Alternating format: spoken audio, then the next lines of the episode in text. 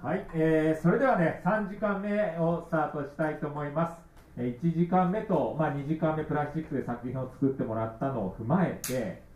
どうすれば海のゴミ問題を解決できるのか、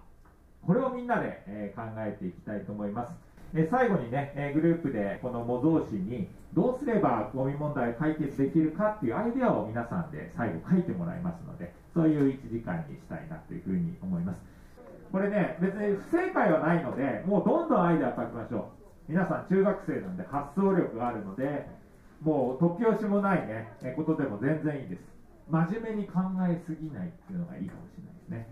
えー発表順は、これは立候補でいきたいと思います。最初に発表したい班、えー6班ですね。お願いします。えっと、私たちのグループが考えたのは、レッツイート海のゴミです。プラスチックを食べれるようにしたり、魚が進化して海のゴミを食べれるようになったり、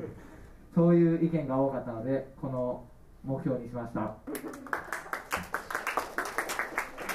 えー今のね、え6番の発表とっても良かったです。食べれるプラスチックっていう発想はね、やっぱ中学生ならではの素晴らしい発表だなと思う、アイデアだなと思います。確かにプラスチックがもしね、魚にの最終的に餌になるようなプラスチックが開発されれば、これプラスチックゴミ問題解決されますよね。これと、ね、とってもいい発想だと思います。これやっぱりね、企業と協力して、どうやってそういうね、製品を開発するかっていうのは、とってもこれからね、大切になってくるんじゃないかなと思いました。ありがとうございます。えーそれでは、え4班発表お願いします。僕たちの目標は、海にゴミを生みませんです。えっと、えーまず一つ目はブラックホールフィールドって言うんですけど、えープラスチックゴミがあるところにブラックホールを設置してどっかに行っちゃうっていうやつともう一つはプラゴミを食う人を用意する、えーそしてゴミを捨てたら変人に追いかけられる、えーゴミを捨てたら魚の気持ちが聞こえるようにする。以上です。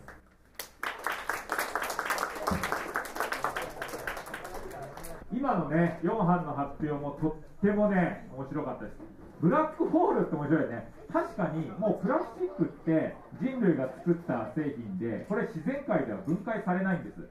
あ正確に言うと分解はされてちっちゃくなっていくんだけど、なくならないんですよ。半永久に残るものなんですね、プラスチック。それを最終処分をどうするか。ブラックホール。何か最終処分をする方法っていうのはこれから人類が生み出さなきゃいけないんで、ブラックホールあればいいなと私も思ったんで、とってもいいアイデアでした。ありがとうございます。はい、えー続いてですね、発表は、えー B の8番ですね。はい、それでは発表お願いします。私たちの班は海をきれいにブルーフラッグを目指そうで法律やルールなどを作ったりボランティアを増やしたりしてえっとみんなで海をきれいにしていくっていう意見がたくさん出ました。今のね、8番の発表もとっても良かったです。えブルーフラッグを取るためにね、やっぱりね、行政と企業、ボランティア、この3つがね、協力し合うっていうのがポイントなんですよね。で、その中で、行政にしかできないこと、これね、法律とか条例を作るっていうことなんですね。法律っていうのは何かを規制するっていうこと。例えば、ポイ捨てをしたら罰金を、えーかかるよっていうのは、これは法律に定めないとできないですよね。これが行政の役割なんですよね。今、そのご提案をいただいて、とっても良かったです。ありがとうございます。えーそれでは続いて、えー B のご飯ですね。B のご飯のスローガンは 3R から始まる物語です取ったプラスチックの量に応じて懸賞金をかけるとかあとプラスチック税っていうのをかけてなるべくプラスチックっていうのを減らしていこうかなっていう意見が良くてあともう一つはまあ大津生さんの班と同じで食べれるプラスチックとかを用意するのがいいかなって思いました以上です今のね、えーご飯の発表もとっても良かったです。プラスチックに税金をかけるっていうのも、これあの、国しかできない、えー海ゴミ問題解決する一つのアイデアだと思います。例えば、プラスチックを今、ストローなんかにね、税金をかけて、えその税金で今後の環境対策に当てていくっていうのはねとってもいいアイデアだと思います。例えば、えー今ねじゃあコーヒー飲む時にアイスコーヒーの時にストローがありますと。でこれが、えーストローが10円高くなると。でもそうするとプラスチックのストローを買う人って減ってきますよね。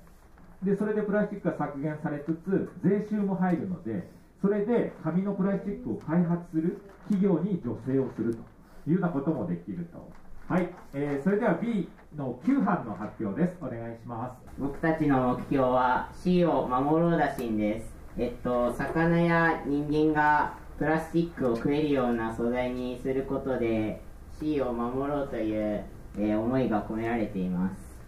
あとあのあの肥料にすることによって、えっと、プラスチックを使って食べ物を作るっていった目標があります。えー、発表ありがとうございました。今ね、あのプラスチックを肥料にしようっていうアイデア、これもね、とっても面白いです。実は、プラスチックは肥料にならないんですけれども、今、プラスチックを、プラスチックのお皿をね、紙に変えていこうっていう流れがあって、でその紙が実は堆肥になって肥料になるっていう、そういう製品が生まれてるんですよね。だからとってもいいと思います。で、その肥料で野菜を使って、その紙皿で食べるっていう、その循環っていうね、発想だと思います。ありがとうございました。えーそれでは続いて B の2班ですね、発表お願いします。自分たちのスローガンは、えー星のような綺麗な街づくりですペットボトルの自販機をドリンクバーみたいに押したら自分のコップを持ってきてそこに出るってやつであとはゴミで何かを作ってリサイクルするっていう意見が出ました終わりです今あの、マイボトル2班からね、発表があって、これすごい重要で、すでにやってますよね。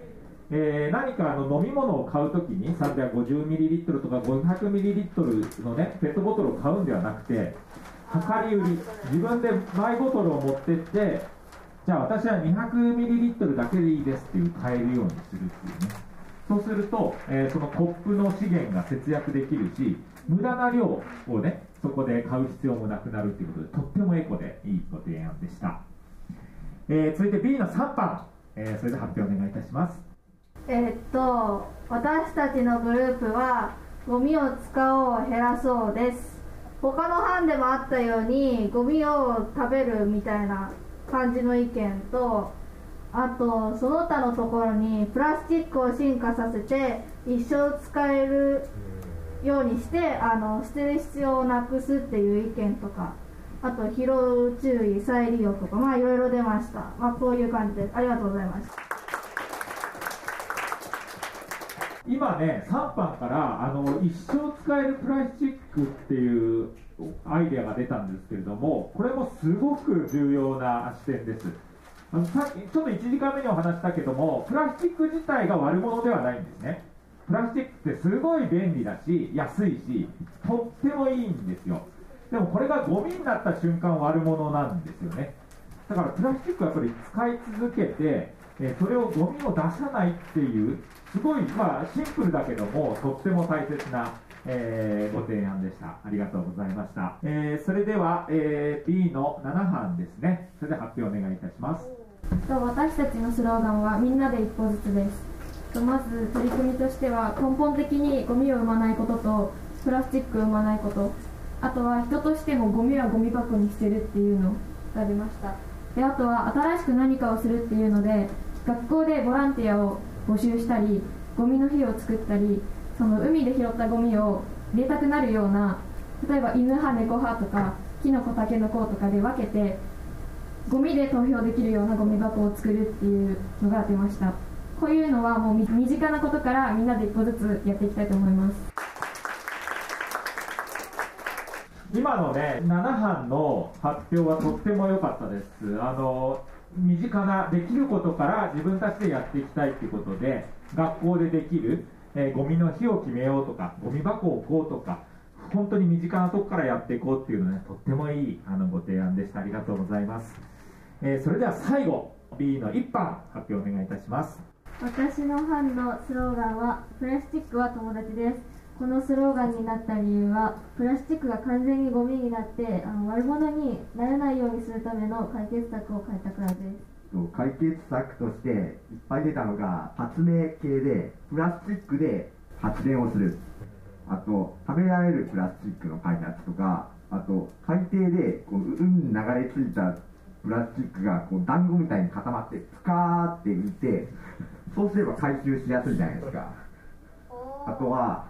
で川の河口にフィルターをつけてゴミが流れ出ないようにするみたいなあとはプラスチックを主食とする魚を発明するとかそういうのがたくさん出ました